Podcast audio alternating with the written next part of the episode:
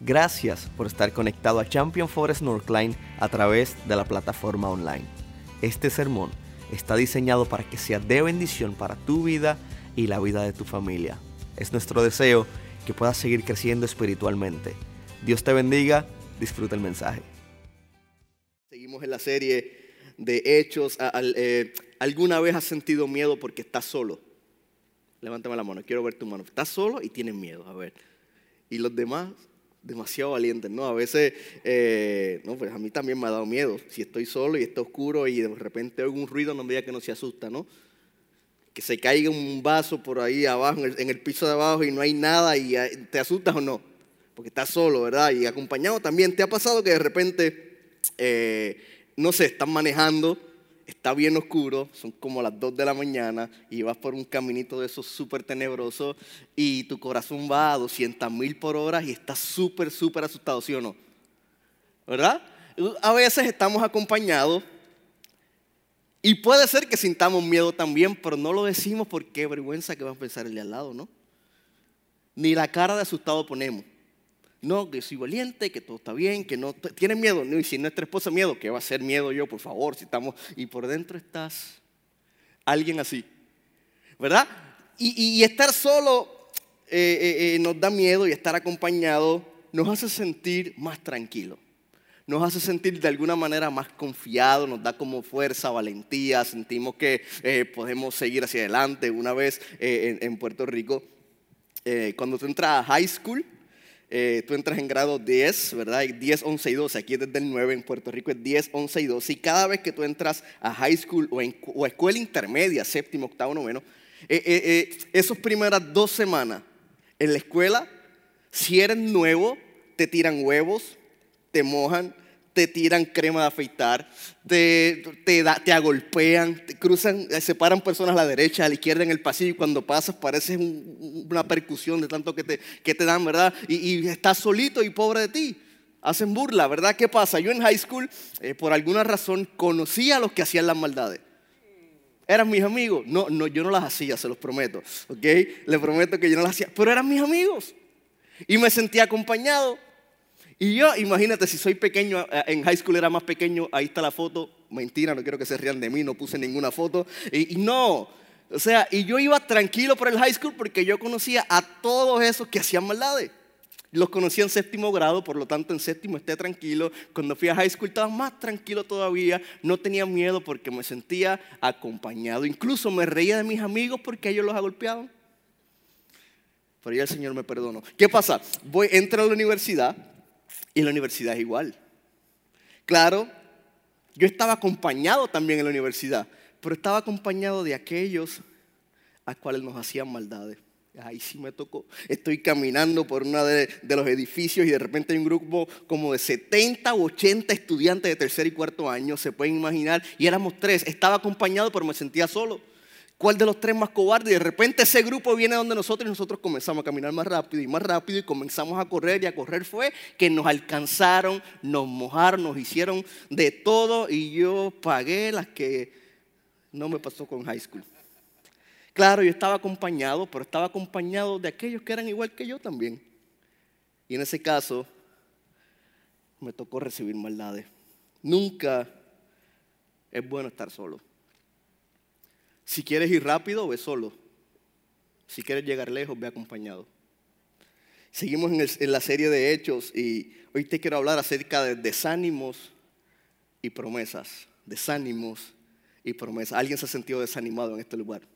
Es más, posiblemente estás aquí estás desanimado. Quiero ver tu mano, a ver, sean sinceros ahí, ¿verdad? Porque hay desánimo, de repente hay, tristezas en nuestro corazón, de repente hay, hay miedos. Y, en Hechos capítulo 18 vamos a ver lo que, lo que le sucede a Pablo. Dice, después Pablo salió de Atenas y fue a Corinto. ¿Se acuerda? La semana, hace dos semanas el pastor Esteban nos habló acerca de Pablo en Atenas. Pablo sale de Atenas en su segundo viaje misionero y va a Corinto.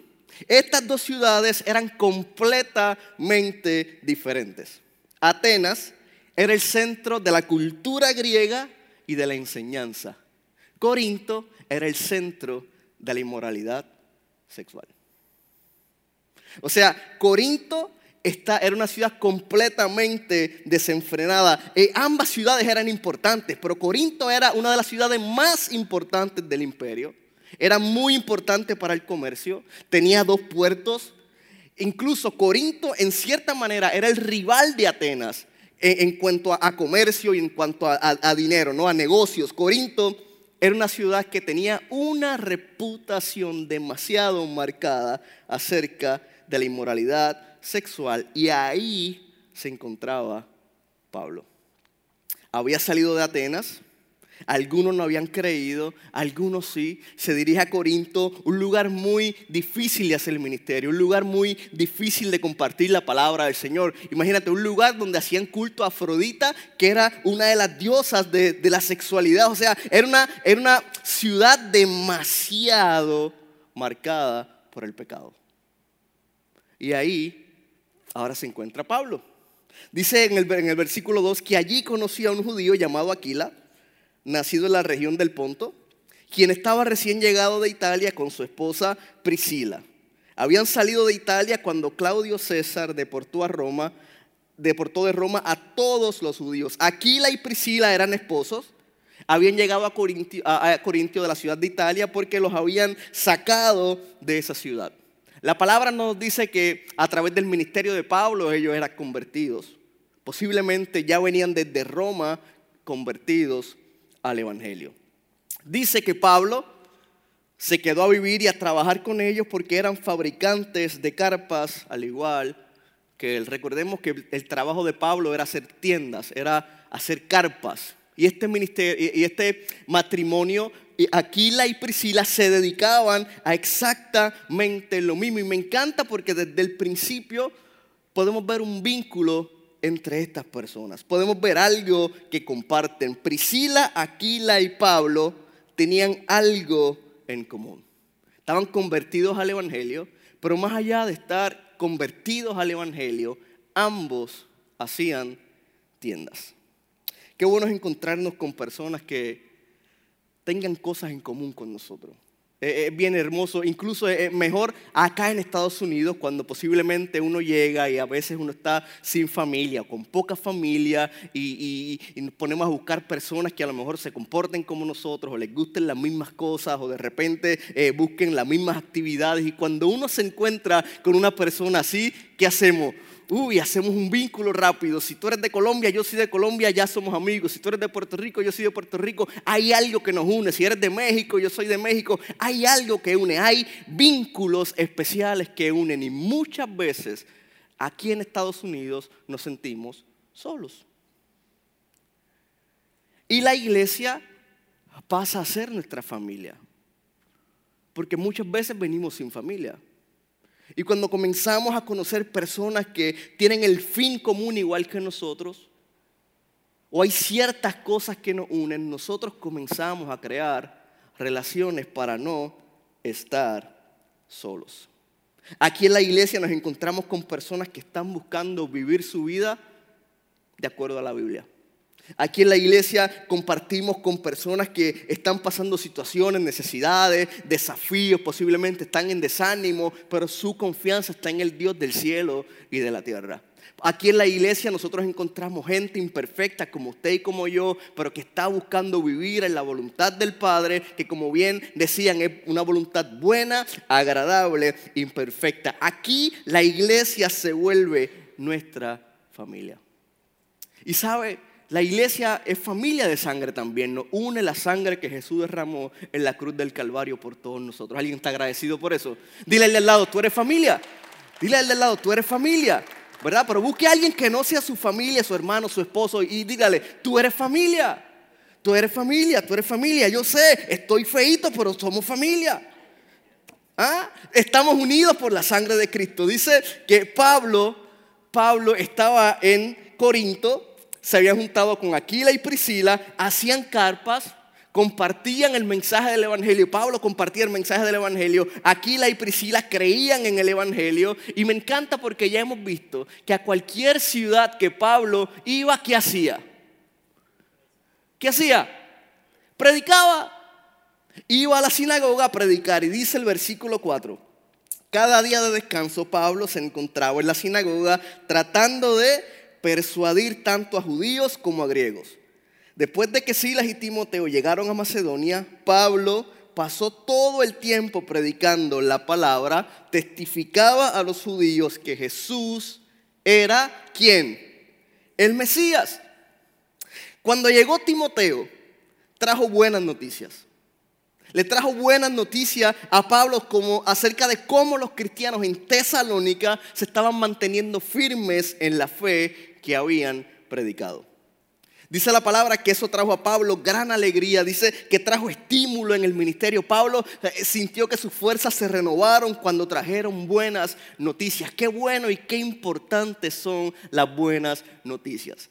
Las buenas noticias animan nuestro corazón. Cada vez que recibimos una buena noticia son de gran estímulo para nosotros. Cuando recibimos una buena noticia de un amigo, de un familiar, nuestro corazón se llena de alegría.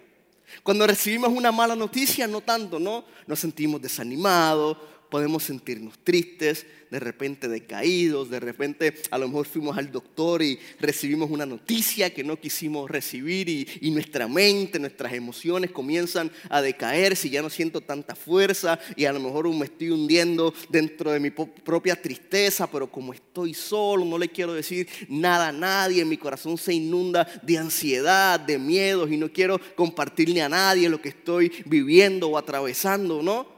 Pero cuando traen buenas noticias, uy, esas sí las compartimos rápido con otros, ¿no?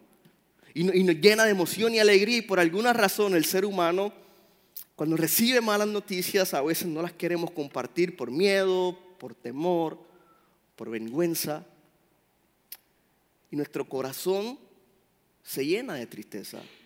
Y sentimos que como nuestra vida se va hundiendo cada día cuando realmente necesitamos compartir lo que nos pasa.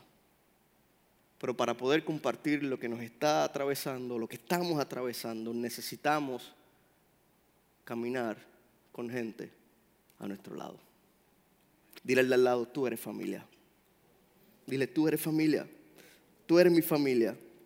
Llega Timoteo, trae buenas noticias y lo vemos en primera de Tesalonicenses capítulo 3 versículo 6 dice, pero ahora Timoteo acaba de regresar y ¿qué nos trajo? Buenas noticias acerca de la fe y el amor de ustedes. Nos contó que siempre recuerdan nuestra visita con alegría y que desean vernos tanto como nosotros deseamos verlos a ustedes. Pablo estaba contento porque había recibido buenas noticias. Aún en medio de tantos desafíos que enfrentó Pablo, él seguía predicando el mensaje del Evangelio. Aún en medio del desánimo, aún en medio de momentos difíciles, Pablo seguía compartiendo las buenas noticias que una vez transformaron su corazón. Saben, no hay mejor noticia que la noticia de que Jesús murió y resucitó por amor a nosotros. Y esa buena noticia, usted y yo necesitamos compartirla con alguien más. Fíjese que Pablo no estaba solo.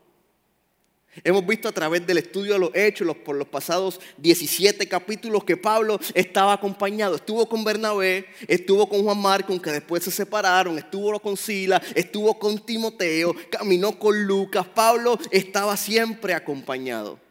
Pablo pasó todo el tiempo predicando y testificando acerca de que Jesús era el Mesías. Me encanta lo que dice. Pablo estuvo todo el tiempo predicando acerca de Jesús. No los sábados a la tarde, no cuando me toca ir al grupo de vida o no cuando uy, de repente me toca eh, eh, servir en la iglesia. No, Pablo todo el tiempo compartía acerca de Jesús. Y sabes que eso es un gran desafío para nosotros. Estamos realmente compartiendo todo el tiempo acerca de Jesús. Pastores, que yo no sé predicar. No se trata de predicar.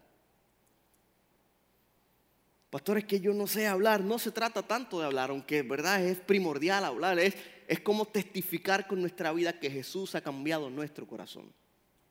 Es dar testimonio donde quiera que estemos que Jesús es nuestro Rey. Es buscar que otra persona desee vivir de la manera en que usted y yo vivimos, aún en medio de situaciones, aún en medio de crisis, que la persona diga, yo he visto que tú estás contento, que estás feliz, sí, a veces llora, yo sé, pero hay una alegría, hay un gozo en tu corazón. Dime lo que tienes en tu corazón y en la oportunidad de decir, yo tengo a Jesús. Y la sangre de Jesús fue derramada por mí, pero también fue derramada por ti. Y tú puedes ser parte de la familia. Dile al lado, somos familia. Dile, somos familia. Somos familia. A Pablo dice que Pablo comenzó a predicar todo el tiempo, comenzó a testificar todo el tiempo acerca de Jesús. A Pablo le llegó un apoyo económico de, los en, Corintios acerca perdón, de la gente de Filipo en Corinto y pudo dejar a un lado el hacer tiendas, el, trabajar en las carpas y pudo dedicarse completamente a la predicación y al ministerio. Vamos a ver qué pasó en este momento. Dice el versículo 6, ¿verdad? Pablo estaba predicando, pero los que estaban escuchando se opusieron. ¿Y qué hicieron? Lo insultaron.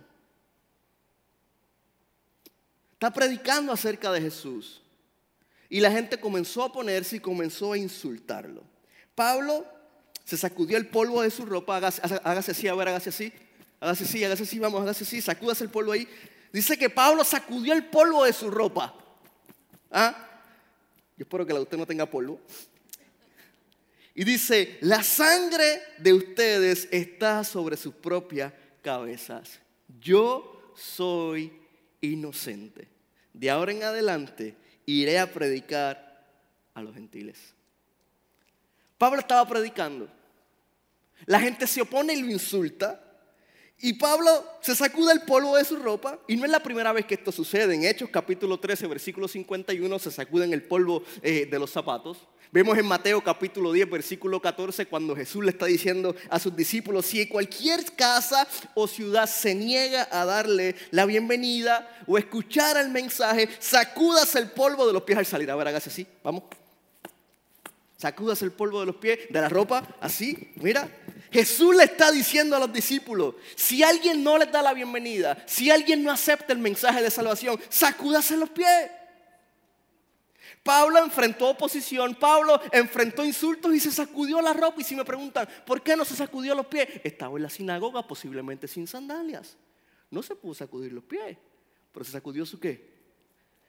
En señal de rechazo al rechazo que le estaban haciendo el mensaje del Evangelio. ¿Sabes qué me enseña esto? Muchas veces nosotros nos llega el desánimo porque no nos atrevemos a hablar y de repente hablamos, compartimos el mensaje de salvación y alguien nos sale detrás para adelante y nos dice, ay, yo no creo en eso, no vengas tú con eso. Ayer vi una película, me encantó, Nacho Libre se llama. Nunca había visto Nacho Libre. Y una persona dice, I don't believe in God, I believe in science. Y al final te está orando la persona. Hay gente que va a aceptar el mensaje, hay gente que va a rechazar el mensaje. ¿Sabes qué nosotros tenemos que hacer? Sacudirnos el polvo de la ropa, sacudirnos el polvo de los pies y no permitir que un rechazo calle en nuestra boca. ¿Sabe por qué? Porque Jesús murió por amor a nosotros, Jesús resucitó por amor a nosotros, Jesús nos dio esperanza, Jesús nos regala vida eterna, en Jesús hay salvación. Por lo tanto, esa buena noticia hay que compartirla. Y si alguien no lo acepta, ¿qué va a hacer? Sacudirse el polvo. Pablo ya había cumplido su misión de llevar primero el mensaje a los judíos. Y ellos lo rechazaron. Y Pablo dice, ah, sí, no te preocupes, la sangre de ustedes está sobre sus propias cabezas. O sea, yo soy libre de toda culpa. Y ahora voy a ir a predicar a los gentiles. Pablo había hecho su parte. Por lo tanto, los judíos ahora tenían que asumir total responsabilidad por sus acciones. A Pablo no le tocaba obligar a los judíos a creer. A usted y a mí no nos toca obligar a la gente a creer. Nos toca compartir el mensaje de salvación. Nos toca abrir nuestros labios y decir que en Jesús hay esperanza. ¿Sabes qué? Nosotros predicamos y el Espíritu es quien convence. Nuestra parte no es convencer a nadie. Bueno, es convencer, pero no obligar. ¿Verdad? O crees o crees, no, no, esto es lo que Jesús hizo por mí. Mira lo que hizo por mi familia, mira lo que hizo por mi vida, mira lo que ha hecho por mí. Ahí te la dejo. Si no quiero creer, me sacudo el polvo, pero ¿sabes qué? Dios te ama de manera especial. Hay gente que necesita escuchar que su vida tiene propósito. Hay gente que necesita escuchar que no todo está perdido. Hay gente que necesita escuchar que la situación que está viviendo la puede entregar al Dios Todopoderoso porque Él tiene cuidado de su vida. Hay gente que necesita escuchar acerca del mensaje transformador de Jesús. ¿Sabes que hay gente que va a aceptar y hay gente que va a rechazar?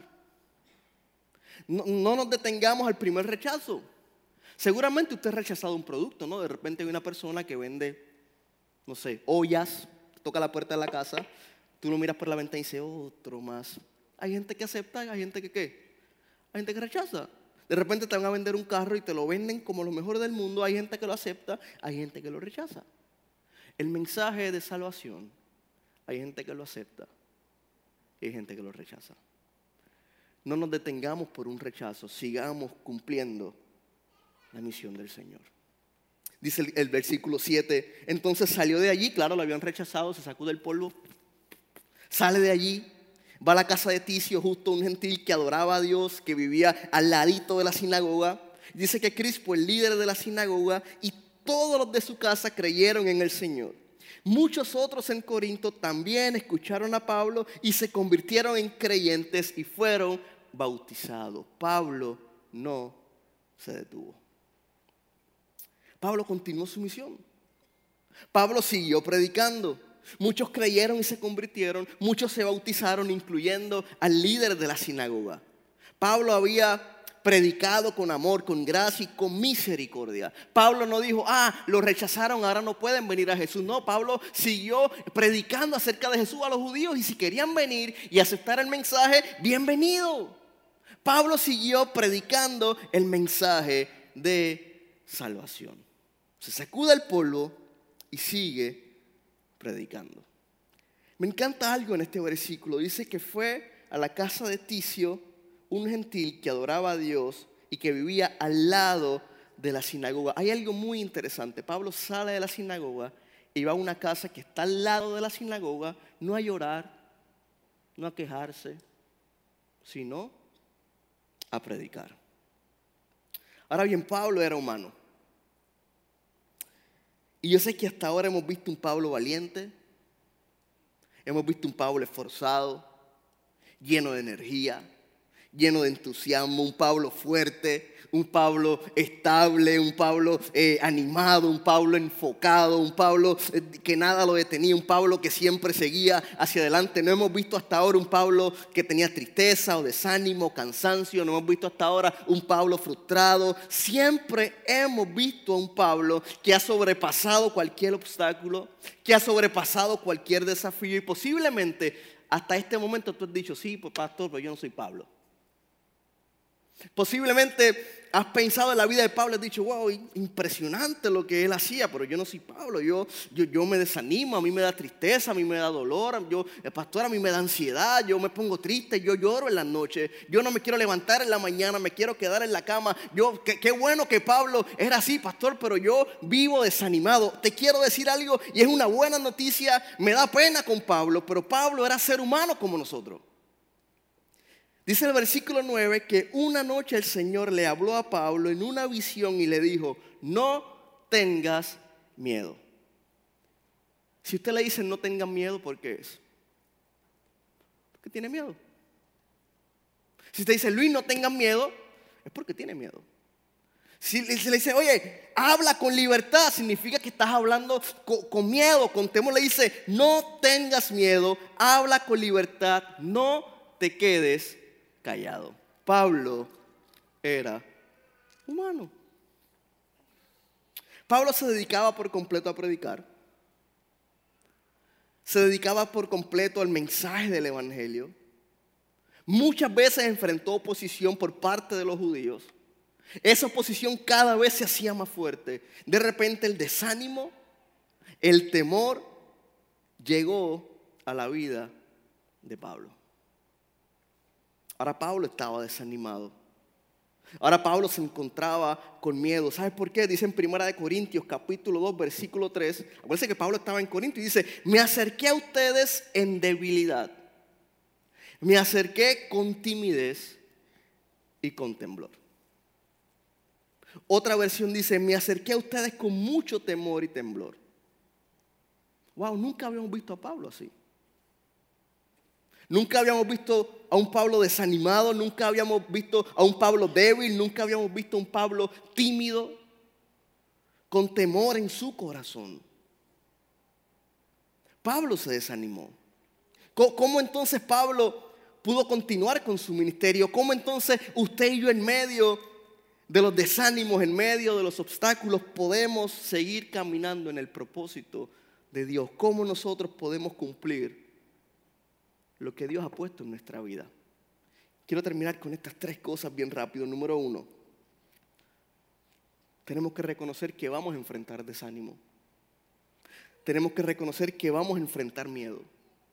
Tenemos que reconocer que somos seres humanos que sentimos y padecemos. Tenemos que reconocer que hay momentos donde vamos a estar arriba y hay momentos que vamos a estar abajo. Esto es demasiado importante. Esto es vital, iglesia, porque el día que pensemos que todo está solucionado, el día que, pensemos que no vamos a enfrentar oposición, el día que pensemos que usted y yo no vamos a enfrentar pruebas o situaciones difíciles porque ahora estamos en la iglesia, creí en Jesús, me bauticé, sirvo en el grupo de vida, recibo a la gente al frente, sirvo en los niños, canto, oro o, o sirvo en cualquier área de la iglesia, todo va a estar bien. No, no, te quiero decir, van a haber momentos donde va a llegar el miedo. Va a haber muchos momentos donde va a llegar el desánimo, va a haber momentos donde va a llegar la tristeza, va a haber momentos donde va a llegar la ansiedad, donde va a llegar el temor, donde va a llegar a lo mejor la desesperación, iglesia. En medio de nuestro caminar con Cristo, en medio de cumplir las promesas de Dios sobre nuestra vida, en medio de caminar en su voluntad, vamos a sentir desánimo. Y, esto no nos hace menos cristianos. No, no. La vida del cristiano no es una vida sin obstáculos. La vida del cristiano no es una vida perfecta o fácil. No, no. La vida del cristiano es una vida llena de todo tipo de pruebas, pero también llena de la presencia de Dios con nosotros y en nosotros para enfrentar cada prueba. Esa es la diferencia. Y Pablo estaba desanimado. Eran tantos obstáculos y ya el desánimo había tocado la puerta de su corazón. Pero qué bueno que Dios está con nosotros. Di Dios está conmigo. Di Dios está conmigo. Ahí está puesta nuestra confianza. Dios está con nosotros. Y dice la palabra que si Dios está con nosotros, ¿quién va a estar en contra de nosotros? Pablo se desanimó. Dijo, me acerqué con debilidad, me acerqué con temor y me acerqué con temblor. Y posiblemente hoy te acercaste a este lugar con desánimo, con debilidad, con temor, con temblor. Y hoy te quiero decir, Dios está contigo. ¿Sabes cómo podemos seguir cumpliendo el propósito del Señor? Estando acompañados de personas que nos ayuden a seguir hacia adelante. Si quieres ir rápido, ve solo. Si quieres llegar lejos, ve acompañado. Pablo estaba predicando, pero no estaba solo. Estaba con Sila, estuvo con Timoteo, estaba con Aquila, estaba con Priscila. Y en medio del desánimo había gente a su alrededor. Había gente acompañando su vida. ¿Sabes cómo lo se dice Romanos 16 del 3 al 5? Den mis saludos a Priscila y Aquila, mis colaboradores en el ministerio de Cristo Jesús. De hecho, ellos una vez arriesgaron la vida por mí. Yo les estoy agradecido, igual que todas las iglesias de los gentiles. Pablo saluda a Priscila y Aquila porque estaba acompañado y estuvo acompañado de Priscila y Aquila. Sabes, iglesia, cuando tenemos un grupo de personas a nuestro alrededor, personas que nos ayudan a seguir hacia adelante, personas que nos ayudan a seguir hacia el frente, es más fácil vencer los obstáculos. No hay nada tan difícil que tratar de vencer un obstáculo por nosotros mismos. A veces nos creemos Superman, pensamos que no necesitamos la ayuda de nadie, incluso la ayuda de Dios, y pensamos que tenemos todo organizado y que yo puedo solo, yo soy autosuficiente, y de repente nos damos cuenta que hay obstáculos que son más grandes que nosotros, y necesitamos personas a nuestro alrededor que nos ayuden, que nos levanten, que nos animen, que oren por nosotros, que nos den promesas que están en su palabra. Nadie nació para estar solo. El versículo 7 dice que estaban en casa de Ticio y ahí Pablo comienza a predicar y me llama la atención algo. Si fuera hoy día, eso fuera un campeón en casa. Pablo sale de la sinagoga y va a casa de Ticio y ahí comienza a predicar. Un grupo de hogar, una iglesia. Se estaba reuniendo en ese lugar. ¿Sabe qué? No tienes que estar solo. Aquí en Champion Forest tenemos la bendición de tener grupos de hogares y de repente te sientes desanimado, de repente te sientes triste, sin ánimo, sin fuerza y dices, estoy solo. Y claro, y hay gente que me dice, pastor, estoy solo. Y mi primera pregunta es, ok, estás solo, perfecto. ¿Estás conectado a un grupo de vida? No, pastor. Y es que también tenemos grupos de vida. Y cada sábado a las 6.30 aquí, Catherine, ponte de pie, por favor. Tenemos un grupo de mujeres con Catherine y con Diana. ¿Dónde está Diana? La vi por ahí. Que se reúnen con ella. Jesús socorro y pónganse de pie. Tenemos grupos de matrimonios que se reúnen con ellos. No tienes que estar solo. Luiber, si estás por aquí, ponte de pie. No, no sé dónde está Luiber, ponte de pie. Si está por ahí, eh, ponte de pie. Álvaro ya está de pie. O sea, tenemos diferentes grupos de vida. Se me queda Junior, Junior, ponte de pie. No veo a Junior, pero hay diferentes grupos de vida en la iglesia. No tienes que estar solo. Se pueden sentar. Hay gente que quiere acompañarlos para que lleguen lejos. Te animo a que te sumes a uno. Ya no tienes que sentirte solo. Hay gente aquí que está dispuesta a caminar contigo, a orar por ti, a levantarte, a llamarte, a molestarte, a no dejarte solo, no dejarte quieto, para saber que tu vida está bien. ¿Sabe? Estos días hemos estado hablando con una, una persona de Puerto Rico eh, que está pasando ansiedad y un poco de depresión. Mientras la persona hablaba, me llamó la atención algo que mencionó. Me decía, es que acá me siento sola.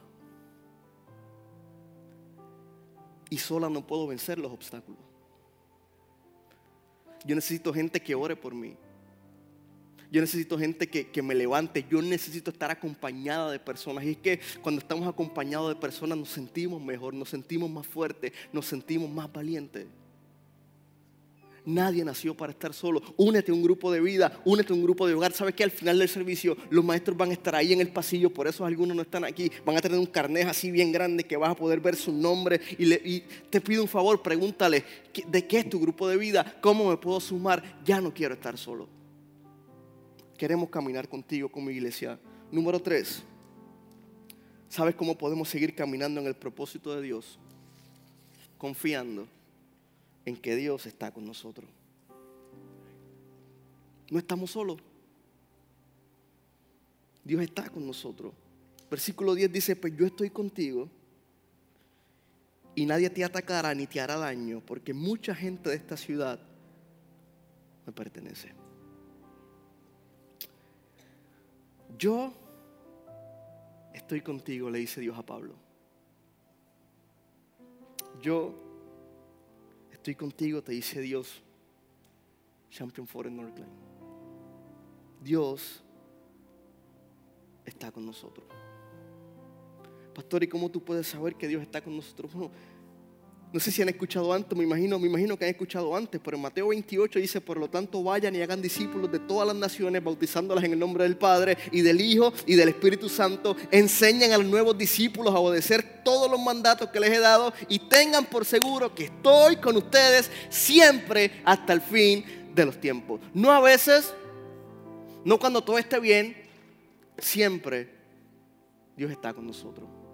Me encanta que antes de la promesa hay algo que tenemos que hacer. ¿Qué hacía Pablo?